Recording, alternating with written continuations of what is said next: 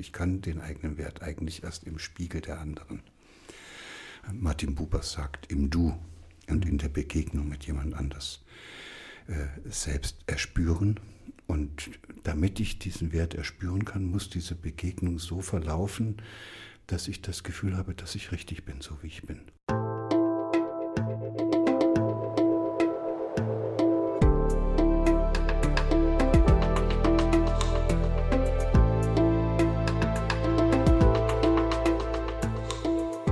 Willkommen bei dir, der Seven Mind Podcast mit Impulsen für ein gutes Leben. Für alle, die mehr Achtsamkeit und Gelassenheit in ihren Alltag bringen möchten. Hi und herzlich willkommen im Seven Mind Podcast. Mein Name ist René Träder und das ist eine ganz besondere Folge, denn es ist eine Interviewfolge, der zweite Teil vom Interview mit Professor Dr. Gerald Hüther der einer der bekanntesten Hirnforscher Deutschlands. Und wir haben im ersten Teil ihn schon ein bisschen besser kennengelernt. Wir haben über Achtsamkeit gesprochen. Wir haben gehört, äh, was für ihn Achtsamkeit bedeutet, was für ihn Berührung bedeutet und warum Berührung so wichtig ist, um sich zu entfalten, um sein Potenzial zu entfalten, um ins Machen zu kommen.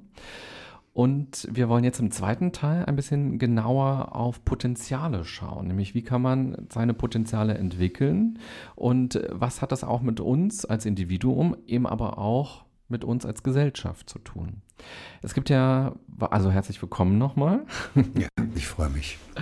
Und es gibt ja sehr viele spannende Vorträge, die man sich bei YouTube angucken kann von dir, die gefilmt worden sind. Und da gibt es einen Kommentar, den ich entdeckt habe, wo eine ähm, Zuschauerin runtergeschrieben hat.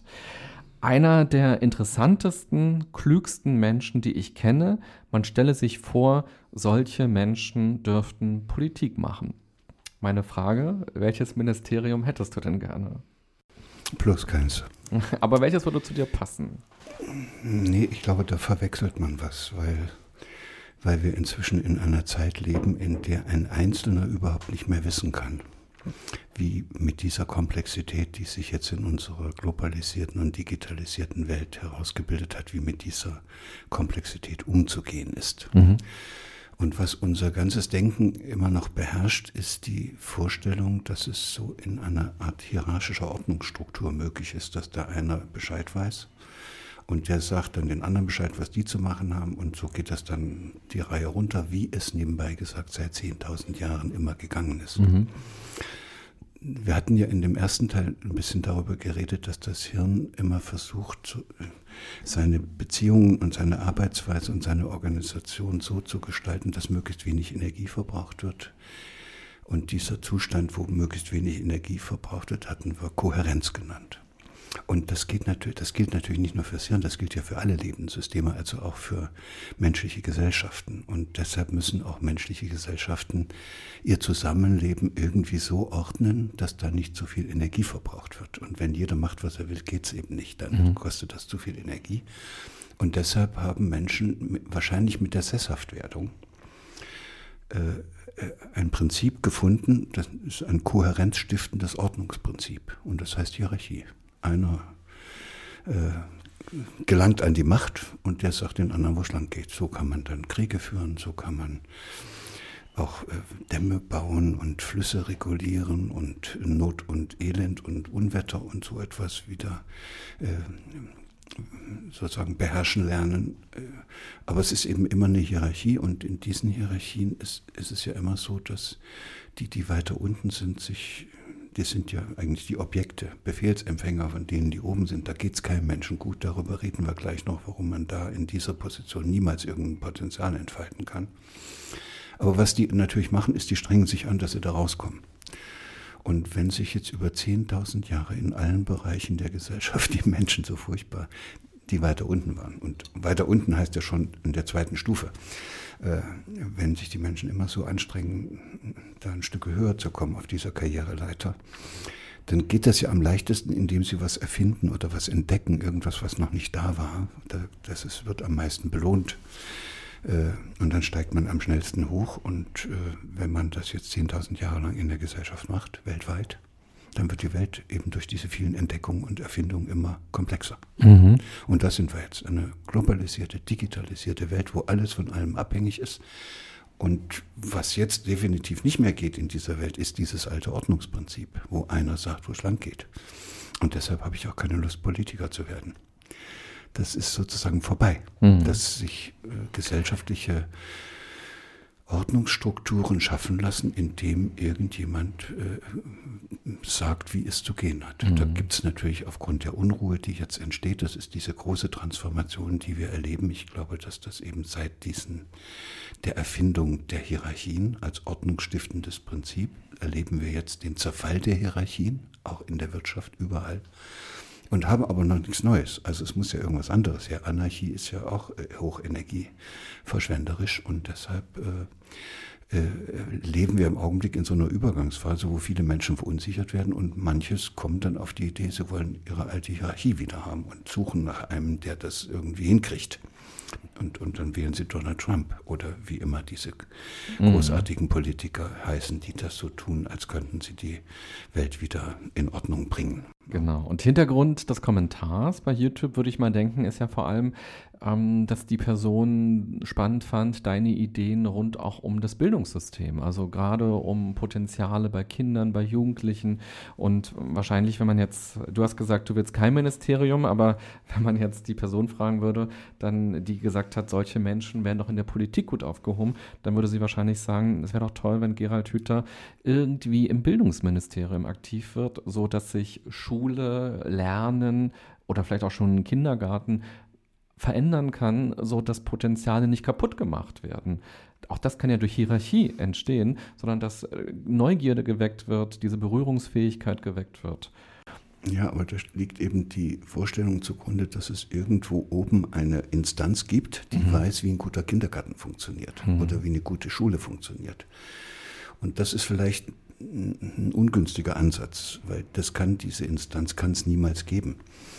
Und deshalb wäre es schöner, wenn wir dazu beitragen, dass Kindergärten und Schulen äh, vor Ort äh, erfinden dürfen, wie es am besten geht. Es, mhm. es weiß ja keiner, wie es geht. Wir, wir, sind alle Suchende.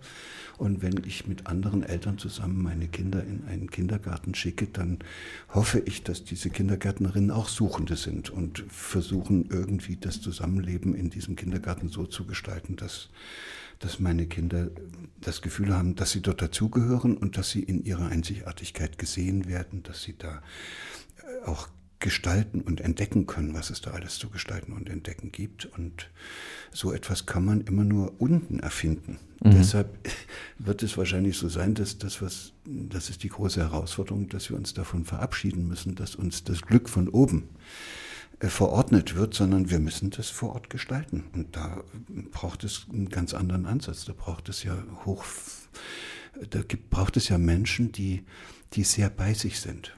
Also die sich nicht an irgendwelche Ideologien hängen, sondern die wirklich noch ein Gespür haben, die enorm achtsam sind, die das Ganze mit Mitgefühl gestalten, so dass äh, auch tatsächlich eine, ein ko-kreativer Prozess gemeinsam in Gang gesetzt werden kann, der dazu führt, dass dieser betreffende Kindergarten auf einmal etwas anders macht, als es bisher gemacht hat und so, dass es für die Kinder dann auch besser ist. Und solche Menschen, die, die jetzt sich auf den Weg machen, ohne dass ihnen von oben gesagt wird, was sie tun sollen, das sind ja Menschen, die haben so etwas wie einen eigenen inneren Kompass. Und das ist das, was wir im Augenblick erleben eine Zeit, in der wir noch nicht wissen, wie, wenn die äußere Ordnungsstruktur, Hierarchie zugrunde oder zusammengefallen ist, wie dann eine innere eigene Ordnungsstruktur in den Menschen selbst ausgeformt werden kann. Und zwar in jedem Einzelnen und in jeder kleinen Einrichtung, in der sie unterwegs sind. Ich habe mal den Versuch gemacht und habe gesagt, es würde schon reichen, wenn man, wenn man aufpasst, dass man sich selbst für andere nicht zum Objekt macht nicht zur Verfügung stellt, wenn die einen für irgendwas benutzen wollen, für ihre Ideologien oder für das, was sie da durchsetzen wollen. Und wenn man das tut, dass man aufpasst, dass man sich selbst nicht als Objekt zur Verfügung stellt, dann wird man auch aufpassen, dass man andere nicht zum Objekt seiner eigenen Interessen macht. Und damit hätten wir plötzlich eine Ordnungsstruktur, die aber nicht von oben nach unten diktiert ist, sondern die wie ein innerer Kompass in jedem einzelnen Menschen verankert ist. Und jetzt bin ich beim Schulsystem. Und genau das müsste das Schulsystem leisten. Es müsste junge Menschen auf ihrem Weg ins Leben so begleiten, dass die diese, diesen inneren Kompass herausbilden können, der ihnen hilft, sich nicht in dieser Welt zu verlieren. Denn das ist vielleicht das größte Problem, was wir alle haben. Wir haben es geschafft, auch im Rahmen der technischen Errungenschaften, die wir in dieser Hierarchie ja dann auch äh, zustande gebracht haben. Wir haben es geschafft, uns von allem oder von sehr vielem zu befreien, was uns vorher äh, unfrei gemacht hat. Also von Not und Elend jetzt sogar schon mal für eine längere Jahrzehnte von Krieg. Und, und, die, und die Kunst besteht jetzt darin, dass wir noch nicht gelernt haben und aber lernen müssten, wie man mit dieser Freiheit umgeht. Wenn es jetzt auf einmal so viel zu essen gibt, ja, dass ich das nicht alles esse und nicht so fett werde dass ich auf einmal alle Möglichkeiten habe, mich äh, sexuell zu befriedigen, dass ich das nicht mache, weil, weil, das, weil ich nicht möchte, dass ich mich selbst zum Objekt mache und die anderen auch nicht. Für einen Mann, dass der, obwohl er natürlich vielleicht äh, wie jeder andere Mann die Möglichkeit hätte, das finanziell zu machen und ins Bordell zu gehen. Nein, das ist, das ist dann sozusagen ein innerer Kompass, der ihm sagt, das mache ich nicht. Und zwar der richtige Begriff dafür ist, es ist würdelos. Ich, ich, bin es mir selbst schuldig, weil ich eine Vorstellung und ein Bewusstsein meiner eigenen Würde habe, bin ich es mir selbst schuldig, mich selbst nicht als Objekt zur Verfügung zu stellen und auch keinen anderen Menschen zum Objekt zu machen. Da haben wir plötzlich eine ganz starke äh, Regelung und die ist aber nicht ethisch oder moralisch oder sonst was, sondern das ist eine Entscheidung, die jeder Mensch für sich selbst subjektiv trifft und treffen kann. Und dazu kann man Menschen nur einladen. So, wir haben, Kinder haben, wenn sie auf die Welt kommen, ein Gespür dafür, wie Zusammenleben sein sollte. Deshalb brüllen die ja, wenn man sie in die Ecke stellt und sich nicht um sie kümmert. Und aus diesem Gespür könnte dann, wenn sie die Erfahrung machen, dass sie wertvoll sind, dass man sie braucht, dass man sie sieht, dass man ihnen Gelegenheit gibt, sich einzubringen, könnten sie eine Vorstellung von ihrem eigenen Wert entwickeln. Das ist ja schon fast ein bisschen was Kognitives. Und, und diese Vorstellung von dem eigenen Wert könnte sich dann, je länger sie in der Schule sind und immer weiter solche Erfahrungen machen, das könnte sich dann mit der Pubertät dann in etwas verwandeln. Das nennt man dann ein Bewusstsein seiner eigenen Würde. Ja, und das wäre die Aufgabe, die wir hätten in unseren Schulen. Mhm. Und die wird aber niemals ein Politiker implementieren können. Aber man kann mit anderen Eltern gemeinsam und den Lehrern vor Ort im Kindergarten oder in der Schule darüber reden, wo, wo denn Kinder diese wunderbare Erfahrung machen sollen und wie die in diesem, dieser Einrichtung gemacht werden kann und was da anders gemacht werden müsste als bisher, damit die sich nicht vorkommen wie Objekte, die von, die belehrt werden, die bewertet werden die da hin müssen ja, und, äh, und die dann irgendwelche Maßnahmen, auch heißt es dann so nett, Fördermaßnahmen über sich ergehen lassen müssen. Das ist alles unwürdig. So. Jetzt hast du schon ganz viele Begriffe quasi einmal schon genannt, auf die wir auch noch mal ein bisschen genauer schauen, nämlich was heißt eigentlich Würde, was ist dein Würdebegriff, gucken wir uns noch mal gleich ein bisschen genauer an. Dann vor allem auch, was verstehst du unter Potenziale, was bedeutet das für dich ganz konkret? Und ein großes Thema hast du auch schon angesprochen, nämlich Objekt zu sein oder andere zum Objekt zu machen. Eins deiner bekanntesten Bücher heißt Jedes Kind ist hochbegabt und äh, da geht es ja zum Beispiel um die Idee, dass wir alle mit vielen Potenzialen schon auf die Welt kommen. Also wenn wir uns die Hirnforschung angucken oder einfach auch so Ideen, was ist der Mensch und wie funktionieren wir eigentlich, gab es ja ganz lange die Idee, so tabula rasa mäßig, so die Tafel ist leer, man kommt auf die Welt und nichts weiß man. Irgendwann war klar, okay, das Kind kriegt schon ganz viel mit im Mutterleib, es nimmt Töne wahr, es nimmt ähm, auch die Nahrung irgendwie schon wahr. Also es kommt nicht einfach so leer auf die Welt, sondern es bringt schon ganz viel mit. Vielleicht kannst du uns noch mal ein bisschen genauer erzählen, was ist dein Begriff von Potenzial? Was, was verbindest du damit? Und vor allem, mit welchen Potenzialen kommen die Kinder auf die Welt? In, in diesem mechanistischen Zeitalter, aus dem wir kommen, äh, glaube ich, war das nicht die Vorstellung, dass Kinder als Tabula rasa auf die Welt kommen. Das haben manche auch so genannt, aber, aber die vorherrschende Vorstellung hieß anders. Die hieß, es gibt genetische Programme Und die bauen das Hirn so zusammen. Und wenn man Glück hat, hat man ein gutes Programm, da kriegt man ein gutes Hirn. Und wenn man Pech hat, hat man ein schlechtes Programm. Und dann hat man gedacht, na gut, dann müssen wir jetzt einfach die Programme analysieren. Und dann kam das Human Genome Project und dann haben sie das gesamte menschliche Genom sequenziert. Und dann ist eigentlich an der Stelle das ganze Theoriegebäude in sich zusammengebrochen, weil deutlich geworden ist, es sind gar nicht die Gene. Es sind nicht die, der Mensch hat nicht viel mehr Gene als ein Fadenwurm. Und es geht offenbar um was anderes, das nennen sie jetzt die Wechselwirkung und, und äh, die Art und Weise, wie das reguliert wird, dass manche Gene eingeschaltet werden, andere abgeschaltet werden.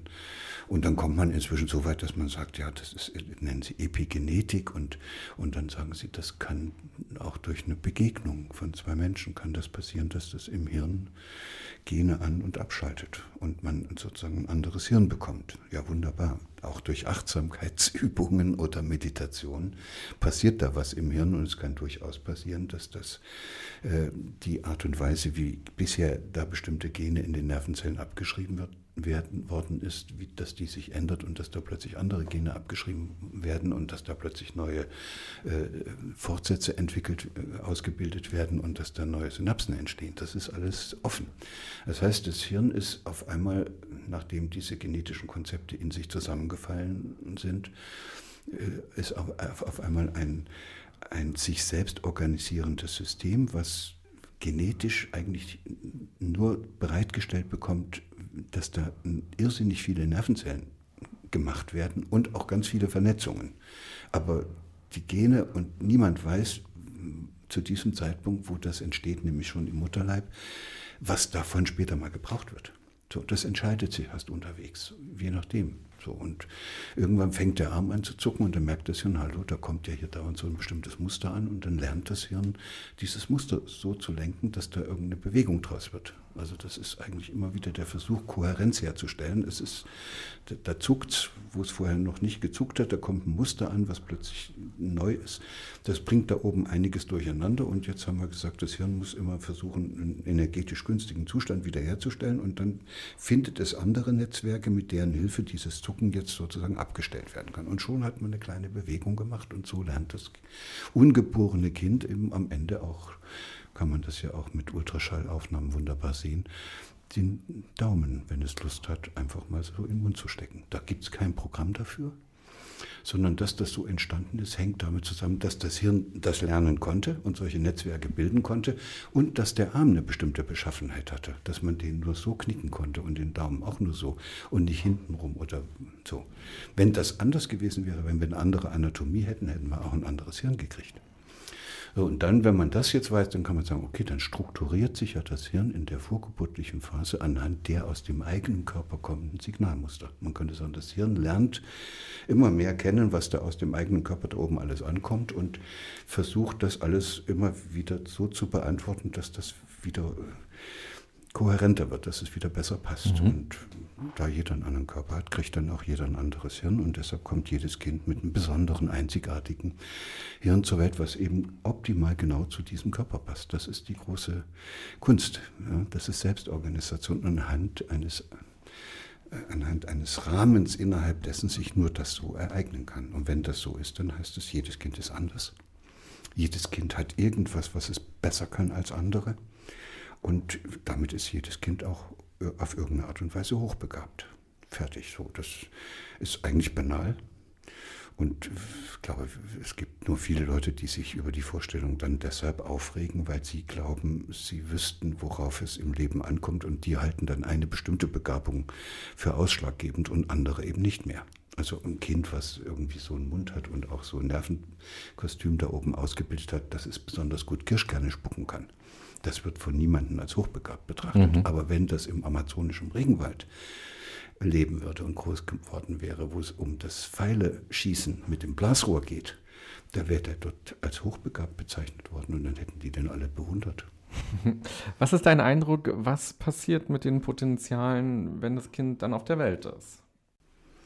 Ja, dann versucht jedes Kind sich dann zu entfalten. Ne? Das sieht man dann ja auch, das ist diese ganze Entdeckerfreude, diese Gestaltungslust. Das geschieht dann auch eigentlich nicht durch Unterricht, sondern durch spielerisches Ausprobieren. Deshalb ist das Spielen so wichtig, aber nicht das Spielen, was wir anleiten, sondern das, was die selber erfinden. Und wenn man dazu guckt, dann sieht man, dass wenn verschiedene Kinder sozusagen da anfangen, frei und unbekümmert zu spielen, dass jedes Kind irgendwas ganz besonders gerne macht.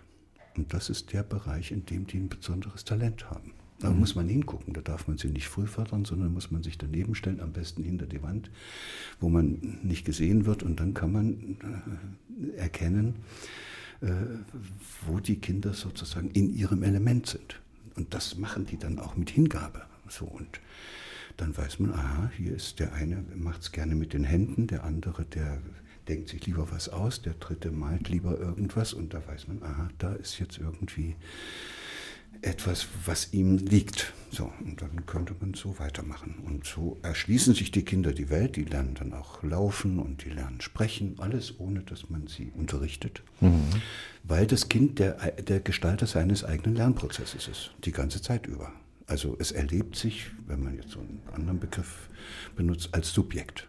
Ja, ich bin der Konstrukteur meines eigenen Lernprozesses. So, das können die nicht so sagen, aber es sind sie ja.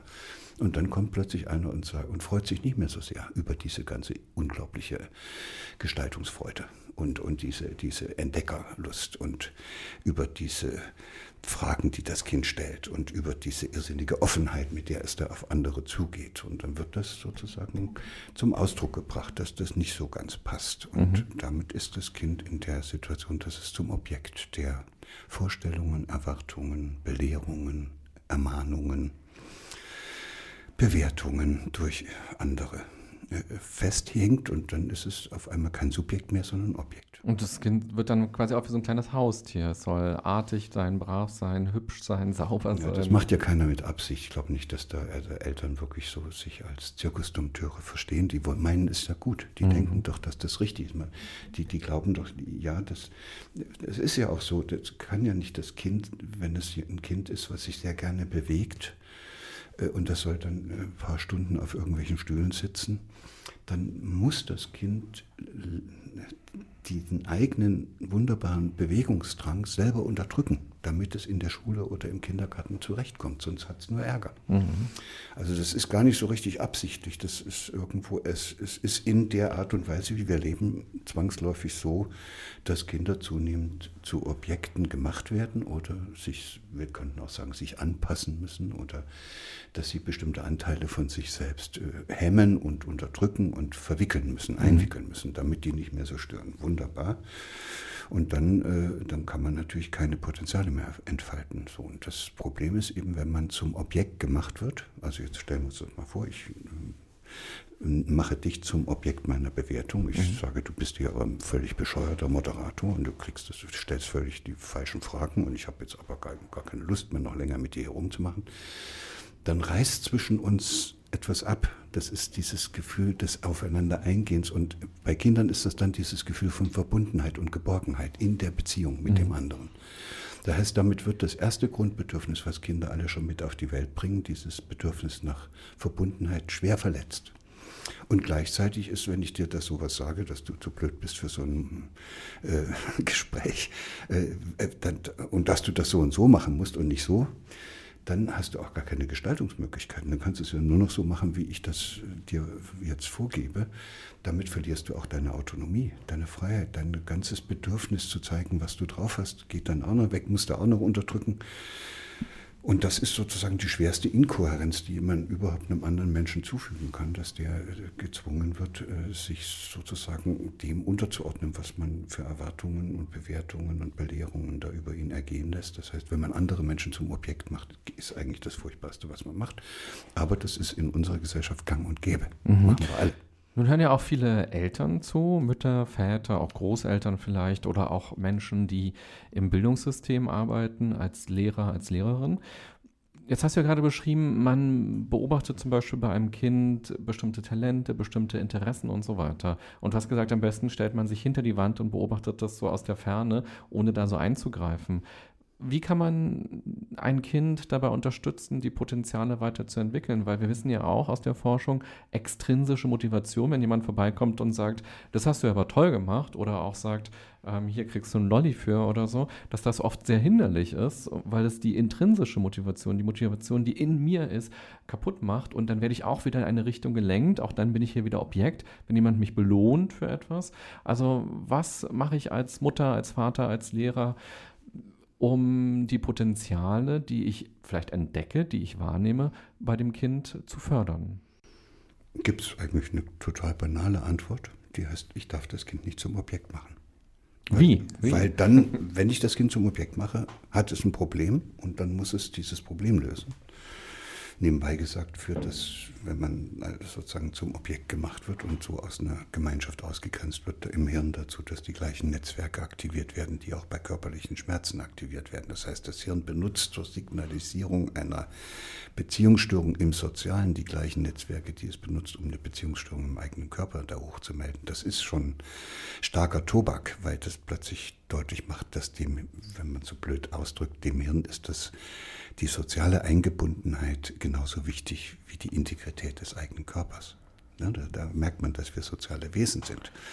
Und wenn Eltern jetzt äh, äh, tatsächlich äh, dem Kind helfen wollen, seine Talente und Begabungen, und das wäre ja das Potenzial, was als Möglichkeit in ihnen angelegt ist, zur Entfaltung zu bringen, dann geht das nicht, indem sie es belehren, äh, indem sie ihm sagen, was es machen soll, indem sie es zum Objekt ihrer Vorstellungen und sonst was machen. So, und jetzt muss man aber sagen, das ist fast unmöglich in unserer gegenwärtigen Welt. Mhm. Und dann gibt es aber Eltern, die das ein bisschen besser können also richtig kann es eigentlich gar keiner, weil wir ja noch in dieser hierarchischen Ordnungsstruktur stecken, wo also immer von oben nach unten Kommandos durchgereicht werden und man zwangsläufig immer irgendwo zum Objekt gemacht wird. Also der Kunde ist doch das Objekt des Verkäufers und der Schüler ist zwangsläufig in der Ordnung Objekt des Lehrers und äh, Kinder sind Objekte von Eltern. Also das ist einfach nicht so gut äh, im Augenblick noch organisiert. Das heißt, im Augenblick sind wir gar nicht in der Lage, die in uns angelegten Potenziale zu entfalten. Einzelne Eltern könnten das schaffen, indem sie dem Kind die Möglichkeit geben, sich so lange wie möglich als Gestalter seines eigenen Lernprozesses zu erleben und indem sie niemals diese, dieses Band der Verbundenheit äh, durchschneiden indem sie dem Kind also sagen, es ist in Ordnung, wie du bist. Ich, äh, das heißt dann, ich, ich, du, du bist für mich wichtig, egal was du leistest. Mhm. Du bist um deiner selbst willen bedeutsam genug. Das heißt auch ein bisschen in Deutsch bedingungslose Liebe. Mhm. So, wenn das so ginge, ist es schon okay, muss man aber sich sehr genau überlegen. Bedingungslose Liebe heißt ja nicht, dass ich das Kind machen lasse, was es will, sondern das ist ja eine Riesenverantwortung wenn ich wirklich jemanden liebe, dann passe ich ja auch auf, dass der sich nicht verläuft. Und da muss ich ihm helfen, sozusagen auf seiner Suche in die Welt hinaus auch Wege zu finden, die ihn nicht daran hindern, dass er mit kurzfristigen Lösungen dann erstmal vorankommt und später läuft er damit gegen die Wand. Also da ist auch äh, Weitsicht gefragt und, mhm. und Begleitung und das aber eben unter dem Gesichtspunkt, dass man das Kind nicht zum Objekt macht, seiner eigenen Intentionen und Absichten und Ziele und Bewertungen. Mhm. Schwierig, ist nicht so ganz einfach, weiß ich. Und äh, trotzdem geht es nicht anders. Der Leitspruch der Akademie, die wir da gegründet haben, um nochmal zu gucken, wie man andere Arten von Gemeinschaften hervorbringen kann, in denen das nicht passiert, dass einer den anderen zum Objekt macht, die, der heißt, solange Menschen sich gegenseitig so behandeln, dass einer den anderen zum Objekt macht, ist keine Entfaltung der in diesen Menschen und auch in der ganzen Gemeinschaft angelegten Potenziale möglich. Mhm. So, ganz einfach. Das würde heißen, seitdem wir diese Hierarchien haben, seit 10.000 Jahren, haben wir uns als Menschen in unserem Menschsein nicht mehr weiterentwickelt. Wir haben Techniken erfunden, sind zum Mond geflogen, aber wir sind noch genauso armselige äh, und mit uns selbst nicht zufriedene und, und uns gegenseitig immer wieder äh, an der eigenen Entfaltung hemmende Wesen, wie das vor 10.000 Jahren gewesen ist, als die, als die Ackerbauern und Viehzüchter angefangen haben mit der mhm. Sesshaftwertung. Und der zweite Teil des Satzes heißt dann in dieser Akademie, und sobald es den Menschen gelingt, einander wirklich als Subjekte zu begegnen, dann ist die Entfaltung der in diesen Menschen und auch in den Gemeinschaften, in denen das gelingt, angelegten Potenziale unvermeidbar. Und jetzt wird einem plötzlich klar, Potenzialentfaltung ist der normale Prozess. Den muss man gar nicht machen. Aber wir bringen es natürlich fertig, den immer wieder mit unseren Vorstellungen und unseren überlieferten Ideen und den Strukturen, die wir geschaffen haben, auch mit den gesellschaftlichen Strukturen zu, zu blockieren. Mhm. So, das bin ich irgendwie bleiben wir irgendwie auf einer Kümmerversion ja. dessen stehen, was aus uns werden könnte. Lass mich vielleicht ein konkretes Beispiel bringen, damit es ein bisschen praktischer noch wird. Also theoretisch verstehe ich, was du meinst. Die Frage ist, wie setzt man das um? Also als ich ganz klein war, habe ich gerne gezeichnet oder gemalt. Und ich hatte da Freude daran. Und dann kamen auch Erwachsene, die fanden es irgendwie schön oder gut oder gelungen. Die haben mich auch unterstützt, indem sie mit mir gemeinsam gemalt haben. Meine Mutter hat sehr viel mit mir gemalt. Ähm, im, der, Im Kindergarten ähm, wurde sehr viel mit mir gemalt. Ich habe dann Farben geschenkt bekommen und Stifte wo fängt es denn, also es fängt ja eigentlich schon in dem Moment an, wo man sagt, oh, der Hase sieht ja gut aus oder ähm, ach, das ist der Weihnachtsmann, der ist ja doch aber eigentlich rot. Ähm, dann fängt man eigentlich schon an, das Kind zum Objekt zu machen und zu sagen, in die Richtung geh weiter, in die Richtung geh nicht weiter und eigentlich ja in dem Moment auch schon, wo mir jemand Farben schenkt, weil es ja auch bedeutet, so, das ist was für dich. Ich schenke dir keine Flöte, weil Flöte musikalisch bist du wahrscheinlich gar nicht, aber malen kannst du. Also wie kann man das als Eltern oder auch als Lehrer praktisch machen? Wie kann man am besten die Potenziale ja, schützen und sich entwickeln lassen?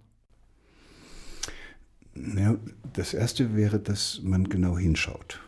Also, dass man auch wirklich sieht, das ist etwas, was der mit Hingabe macht und wo er wirklich in seinem Element ist.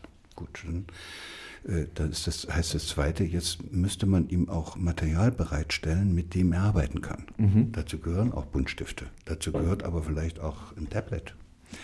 Ein was? Ein Tablet. Ja. Oder, oder was es da noch an Möglichkeiten gibt, wie man sich gestalterisch äh, bildhaft ausdrücken kann. So, und dann kann er da probieren, was da alles so geht. Und dann öffnet sich sozusagen ein Tor nach dem anderen und er wirbt immer mehr Kompetenzen.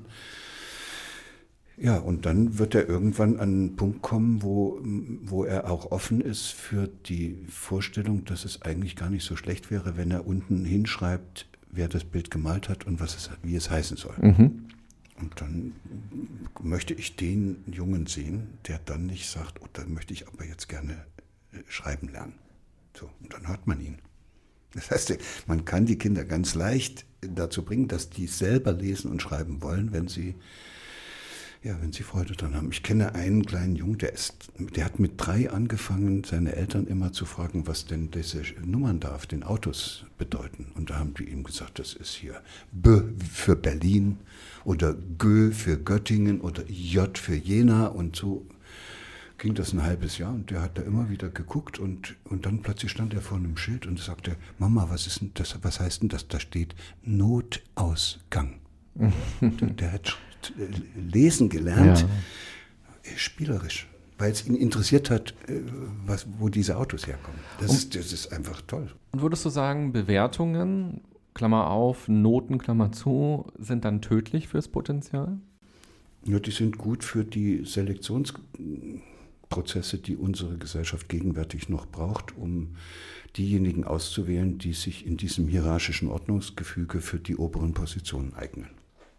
Das ist eine bittere Erkenntnis, aber es ist halt so. Also tödlich fürs Potenzial. Äh, Potenzial kann damit keiner entfalten. Mhm. Und dann wird immer gesagt, ja, es ist aber Ansporn. Aber was ist denn das für ein Ansporn, wenn ich mich anstrenge, damit jemand anders mich besser bewertet? Dann, da bin ich ja völlig im Außen. Das, das wäre doch toll, wenn, wenn ich die Gelegenheit habe, mich mit irgendetwas so zu beschäftigen, dass ich plötzlich merke, dass ich immer besser werde. Mhm. Das wollen die Kinder. Mhm. Die wollen spüren, dass sie, die sind doch nicht mit Mittelmäßigkeit zufrieden. Ein kleiner Junge, der also irgendeinen so Turm aus Bauklötzen baut, der will den Turm doch nicht halb hoch bauen. Nee, bis so, äh, wie es nur irgendwie geht. Das heißt, Leistungsbereitschaft ist in den Kindern angelegt, aber was wir dann daraus machen, ist Leistungsbereitschaft, die von außen erzwungen wird über Wettbewerb, über Belohnung und Bestrafung. Und wenn du noch ein bisschen höher den Turm baust, dann kriegst du noch einen Bonbon oder was auch immer. Und dann hat man sozusagen, eigentlich hat man dann Abrichtung und Dressurleistung vollbracht. Mhm. Und die Potenzialentfaltung geht ja auch weiter, wenn man eben kein Kind mehr ist, auch wir ne, ähm, als Erwachsene. Wie kann man denn das gut äh, schaffen, zum Beispiel auch in einer Partnerschaft, dass man die andere Person, du hast es im ersten Teil schon angesprochen, nicht daran hindert, die Person zu sein, die sie ist? Oder wie kann man unterstützen, die Person zu werden, die sie ist? Oder ist der Satz schon Quatsch? Es sind, es sind ja immer Erfahrungen mit anderen, die einen als Kind oder später dazu gebracht haben, dass man sozusagen bestimmte Dinge nicht tut und bestimmte Dinge auch nicht mehr fühlt und die dann sozusagen weggehemmt werden. Und wenn man sozusagen sich auf diese Weise in der Begegnung, in, in, dem Auseinander, in der Auseinandersetzung mit anderen und im Zusammensein mit anderen verwickelt hat, dann äh, kann man nicht erwarten, dass man alleine wieder rauskommt. Mhm. So, dann heißt es, brauche ich die Erfahrung mit anderen. Äh, wenn ich vorher äh, immer zum Objekt gemacht worden bin, dass ich in der Begegnung mit dem anderen mich in meiner eigenen Subjekthaftigkeit wieder erlebe. Dass ich plötzlich doch wieder merke, dass ich um meiner selbst willen bedeutsam genug bin und dass ich mich nicht dauernd anstrengen muss, um dem anderen zu gefallen und dessen Erwartungen zu erfüllen. Und das kann man ja in einer Partnerschaft dann versuchen. Wir versuchen das ja in der Akademie mit ganzen Teams, also mit Gemeinschaften, und haben die Erfahrung gemacht, dass das relativ schwer ist, äh, einfach so als Methode. Ich, wir machen uns jetzt nicht mehr zum Objekt. Das können Sie, geht nicht. Mhm. Es gibt aber eine Situation, wo wir festgestellt haben, dass es wie von allein geht. Weil offenbar weiß jeder, wie es geht, aber wir kriegen es nicht hin. Und es geht von allein, wenn Menschen gemeinsam etwas wirklich, wirklich vom Herzen her wollen. Das nennt man ein gemeinsames Anliegen verfolgen. Also wenn du mit deiner Partnerin, wenn ihr beide etwas hättet, was euch beiden gleichermaßen am Herzen liegt und wofür ihr geht und zusammen gehen wollt und was ihr auch nur hinkriegt, wenn ihr das zusammen macht, dann kannst du deine Partnerin nicht mehr zum Objekt machen. Und, und, sondern dann tust du ja alles, damit die in ihre Kraft kommt. Weil sonst kriegt er das Ding gar nicht hin. Und das gilt dann eben auch für Teams. Wenn Teams nicht wissen, wofür sie da sind, also was sie gemeinsam miteinander wollen, wohin sie wollen, was ihr Anliegen ist, was sie verfolgen, dann bleibt das ein zusammengewürfelter Haufen von lauter Egozentrikern, wo einer dem anderen dauernd zeigt, dass er besser ist als der andere. Und wie ist der Weg dahin? Also wie kann man dieses gemeinsame wachkitzeln? Wie kann das entstehen? Ja, man muss, also was, was wir gelernt haben, ist, dass man das nicht von außen reintragen kann, sondern das muss, müsste ja das Team, also diese Familie oder dieses Team an der Arbeit oder der Sportverein oder so ein Lehrerkollektiv, die müssten das aus sich selbst heraus äh, formen. Also die müssten sich einig werden, ob sie überhaupt ein gemeinsames Anliegen haben und was es sein könnte. Mhm. Und dann sehen wir manchmal wunderbare äh, Prozesse, in denen die immer mehr darüber reden, was es denn sein könnte. Und plötzlich kommen die an und haben was, wo die alle sagen, wow, das ist es. Also zum Beispiel gibt es eine Stadt in Österreich, da haben die das in der ganzen Stadt in Gang gebracht, die heißt Tulln an der Donau. Und das gemeinsame Anliegen heißt, wir wollen eine Stadt des Miteinander werden. Ja, wunderbar. Plötzlich weiß man, was man zu tun hat in mhm. Tulln an der Donau. Und da entstehen dann plötzlich Dinge, die waren vorher gar nicht möglich. Oder es gibt so eine größere Bäckerei, die wir ein bisschen begleiten, die haben dann auch überlegt, was sie denn eigentlich gemeinsam wollen und warum sie da jeden Tag ja, diese Brötchen backen und verkaufen. Und dann haben sie gesagt, ach, wir würden gerne die liebevollste Bäckerei hier in dieser Region werden. Ach, schön. Ja, plötzlich. Und dann können plötzlich alle Ja sagen. Die mhm. Verkäuferinnen, aber auch die, die das Brot backen.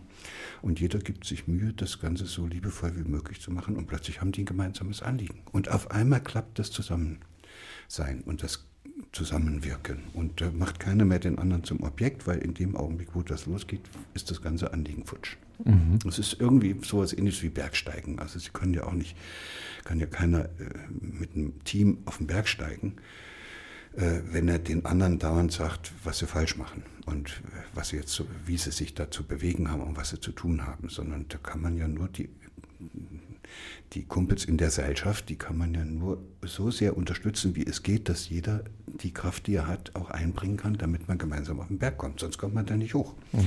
Und diejenigen, die gar nicht auf den Berg wollen, Ne? Die haben überhaupt keine Chance zu lernen, wie gut das wäre, wenn sie sich gegenseitig helfen. Wir leben ja gerade in einer Zeit des großen Wandels. So, die Gesellschaft wandelt sich, der Arbeitsmarkt wandelt sich und auch, du hast vorhin von Freiheit gesprochen. Ähm, viele Dinge, die Freiheiten in den letzten Jahrhunderten beschränkt haben, sind weggefallen. Wir haben viele Freiheiten, was auch Stress durchaus bedeutet, die Freiheit hinzu. Und ein Wort, was immer so rumgeistert, ist dieses Selbstverwirklichungsding die Suche nach dem, dem wahren Ich oder eben auch diese, dieser Zwang, Potenziale entwickeln zu müssen, dass viele Leute schon äh, quasi Stress empfinden, weil sie sich jetzt nicht weiterbilden oder weil sie Talente nicht weiter verfolgen. Wie stehst du zu diesem Selbstverwirklichungsdrang, dieser Coaching-Drang, der teilweise auch da ist? Wie siehst du das? Da stecken ja mehrere Probleme gleichzeitig dahinter. Also erstmal muss man fragen, was Selbstverwirklichung sein soll. Und ob es nicht besser wäre, man würde so ein Gefühl für den eigenen Wert herausbilden. Mhm. Also was ist jetzt wichtiger, Selbstverwirklichung oder Selbstwertgefühl? Und da bin ich ziemlich sicher, dass diejenigen, die so ein Gefühl für ihren eigenen Wert bekommen, dass die viel glücklicher sind als die, die sich da dauernd versuchen zu verwirklichen. Und dann ist die zweite Frage, was will ich denn da wirklich verwirklichen? Wer redet mir ein, was ein verwirklichter Gerald Hüther ist. Das kann ich doch nur selber wissen. Also muss ich erstmal alles das, was ich an Verwirklichungen äh, glaube, umsetzen zu müssen, prüfen, ob das überhaupt meins ist. Oder wie viel mehr davon von anderen in die Birne gepackt worden ist, mit dem ich eigentlich gar nichts am Hut habe. Und deshalb ist da viel Gerede in dieser Selbstverwirklichung und ich halte das also für einen sehr fragwürdigen Ansatz. Das ist der eine Teil und der und der andere ist eben, wenn ich wirklich äh, jemand sein will, der, der seine Talente und Begabungen zur Entfaltung bringt, dann ist das ja keine Selbstverwirklichung, sondern das ist ja sozusagen mein Potenzialentfaltungsprozess. Und der vollzieht sich doch auch nicht nur auf einem Sektor. Ich kann doch nicht ein Potenzial äh, auf Kosten von anderen entfalten, sondern Potenzialentfaltung heißt immer, dass ich mich sozusagen in allen Bereichen entfalte. Also wenn ich jemand bin, der jetzt als Spezialist nur noch äh, synaptische Proteine untersucht, dann ist das ein Spezialist, aber keiner, der Potenziale entfaltet hat. Mhm. Ja, wenn ich aber ein Hirnforscher bin, der auch noch die Implikation seiner Hirnforscherei in anderen Bereichen des Lebens sucht und der dann vielleicht auch noch mit der Natur und so verbunden ist und das auch noch alles äh, zu dem zählt, was ihn interessiert. Das wäre dann einer, der hat eine Chance, seine Potenziale zu entfalten. Also man müsste fast sagen, jeder, jeder Spezialist ist dadurch, dass er Spezialist geworden ist und sich darauf eingelassen hat, etwas Bestimmtes zu werden, ist er leider schon einer, der äh, nicht mehr viele Chancen hat, seine Potenziale zu entfalten. Das ist nebenbei gesagt ein tiefes Dilemma, darüber können wir jetzt nicht reden. Das ist der, der, der, der, die Notwendigkeit, sich in einer Welt zu differenzieren und zu spezialisieren so wie eine Leberzelle. Ne? Die kommt aus einer omnipotenten Keimzelle, aus einer omnipotenten embryonalen Zelle und irgendwann kommt sie in ein Milieu, wo sie sich dann, wo in ihr bestimmte Mechanismen in Gang gesetzt werden, die sie plötzlich auf die Schiene Leberzelle setzen. So und da kommt sie nicht wieder runter. Dann ist sie eine Leberzelle, aber das Potenzial, was sie vorher mal noch gehabt hat, bevor sie auf dieser Schiene gelandet ist, das ist dann futsch. Dann kann sie den Rest des Lebens nur noch Leberzelle werden. Mhm. ja, und dann geht es weiter und diese Leberzelle ist aber nicht schlimm, wenn man Spezialist wird, wenn man mit den anderen verbunden bleibt. Also wenn die Leberzelle dann so mit der, den anderen Zellen, die in der Lunge und im Gehirn und im, in der Niere sind, sozusagen im Weg gefunden hat, dass das alles miteinander verbunden bleibt, dann kann man ruhig Spezialist sein. So, das würde aber heißen, Spezialisierung darf man eigentlich nur dann in Gang setzen, wenn man dafür sorgt, dass man mit den anderen verbunden bleibt. Und dann vollzieht sich eben dieses Wunder, dass dann der gesamte übergeordnete Organismus sozusagen Potenzial äh, in sich trägt, nämlich diese ganzen speziellen Leute. Aber aber der Einzelne, der sich als Einzelner in diesem Organismus durchsetzen will mit seinem Potenzial, das ist natürlich totaler Blödsinn. Das wäre so, als ob plötzlich die Leberzellen der Meinung sind, sie sind besser als die in der Lunge mhm. oder in der Niere. Ne? Das hat mit Potenzialentfaltung dann nichts mehr zu tun. Das ist das Ergebnis unseres Wettbewerbsdenkens, was eben, eben diese Spezialisierung zwingt. Vielleicht ist das der eigentliche Grund, weshalb wir uns darauf einlassen. Mhm. Als letztes jetzt am Ende des Podcasts will ich nochmal auf ein Thema ganz kurz schauen, was du auch selbst nochmal angesprochen hast, nämlich der Wert, der Wert als Mensch. Du hast gerade gesagt, so ähm, es gibt so viele Dinge von außen, die auf einen einströmen, muss man sich fragen, so will ich das eigentlich alles mit dieser Selbstoptimierung und äh, dass du dich gefragt hast, so was ist mein Wert als Gerald Hüther einfach. Kannst du uns da vielleicht nochmal ein bisschen erzählen, wie stellt man diesen Wert fest? Wie misst man ihn? Was hat man von diesem Wert? Und ja, wie entsteht der eigentlich? Da kommt jetzt was ganz Trauriges. Weil diesen Wert kann man nicht alleine finden. Also wenn Gerald Hüther ganz alleine auf der Welt groß geworden wäre, unabhängig davon, dass das gar nicht gegangen wäre, aber dann hätte er auch seinen eigenen Wert nicht erkennen können. Ich kann den eigenen Wert eigentlich erst im Spiegel der anderen. Martin Bubers sagt, im Du und in der Begegnung mit jemand anders äh, selbst erspüren. Und damit ich diesen Wert erspüren kann, muss diese Begegnung so verlaufen, dass ich das Gefühl habe, dass ich richtig bin, so wie ich bin. Dann kann ich sagen, das ist okay. Mhm. Aber sobald der andere an mir rummacht und sagt, das musst du noch und den, das musst du noch und da bist du noch nicht genug, da kann ich mich nur als wertlos empfinden.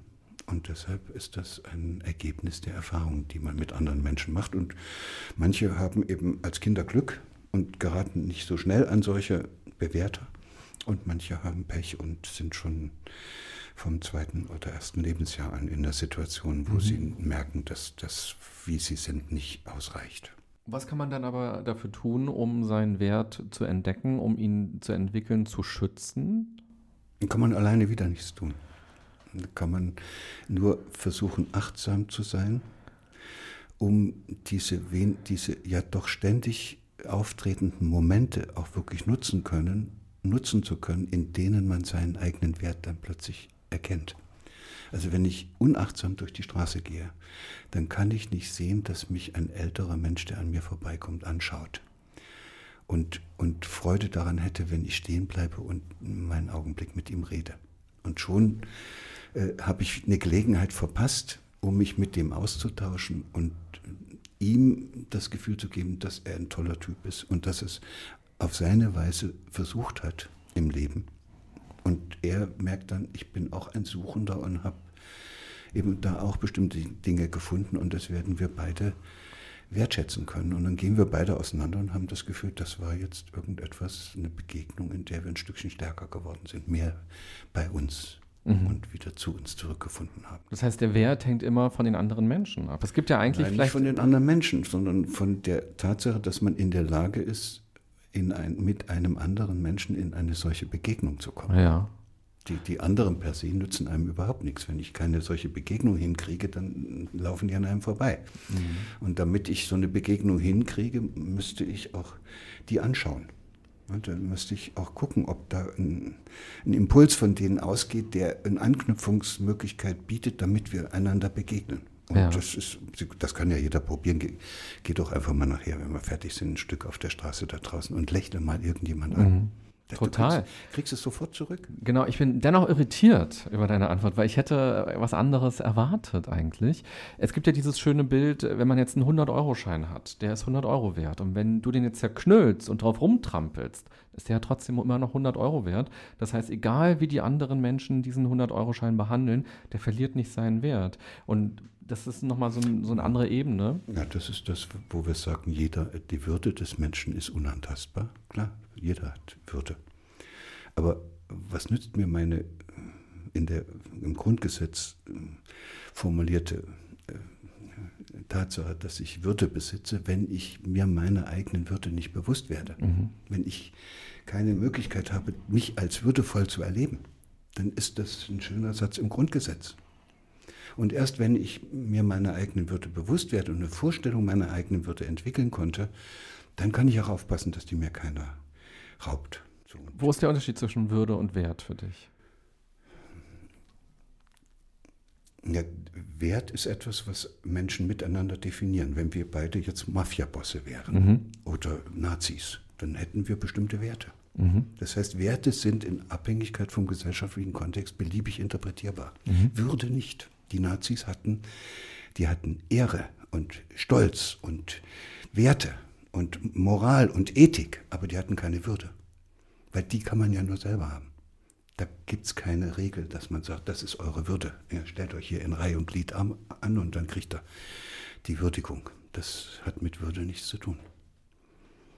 Okay, also man muss, glaube ich, nochmal nachlesen in deinen Büchern, ähm, all diese Begriffe und all die Dinge, wie sie miteinander zusammenhängen. Du hast eine Menge Bücher geschrieben. Man kann äh, sich sehr vertiefen in deine Gedanken. Sag uns als allerletztes noch, welches Potenzial in dir möchtest du weiter nutzen oder noch stärker entfalten? Das ist einfach nur meine Entdeckerfreude. Ich, wahrscheinlich bin ich deshalb auch der Naturwissenschaftler geworden. Und deshalb bin ich vielleicht auch aus, wieder als Naturwissenschaftler rausgegangen und habe woanders noch weitergesucht und mache ganz andere Sachen als das, was man von einem Hirnforscher erwartet. Mhm. Ich bin neugierig. Also Neugier vermeide ich gerne als Begriff, weil da hört man schon ein bisschen raus, dass als dieser Begriff entstanden ist, die Leute das nicht so toll fanden, wenn einer gar zu viel Entdeckerfreude hatte. Und so möchte ich gerne weiter unterwegs sein und da äh, habe ich auch noch einiges, glaube ich, was es da zu entdecken gibt. Nicht indem ich in der weiten Welt umherziehe, sondern dass ich, indem ich mit äh, immer mehr, indem es mir immer besser gelingt, mit offenen Augen durch die Welt zu gehen, in der ich zu Hause bin. Mhm. Dann Gerald, vielen Dank, dass du hier warst. Sehr gerne. Und ich wünsche dir viel Spaß beim Entdecken mit deiner Entdeckerfreude, was du in dir entdecken kannst, was du in deinem Umfeld entdecken kannst, im Miteinander, das ist dir ja auch ganz wichtig. Und dann wünsche ich auch, liebe Hörerinnen, liebe Hörer, dir viel Freude beim Entdecken. Und wenn du Lust hast, kannst du mir ja gerne mal schreiben, was für dich besonders spannend war bei diesem Gespräch, was du daraus mitnimmst und wo du vielleicht auch Lust hast, diese Themen noch weiter zu vertiefen und auch praktisch zu werden. Das finde ich auch mal sehr, sehr spannend. Also, ich wünsche eine gute und achtsame Zeit beim Entdecken. Bis bald. Bye bye, sagt René Träder.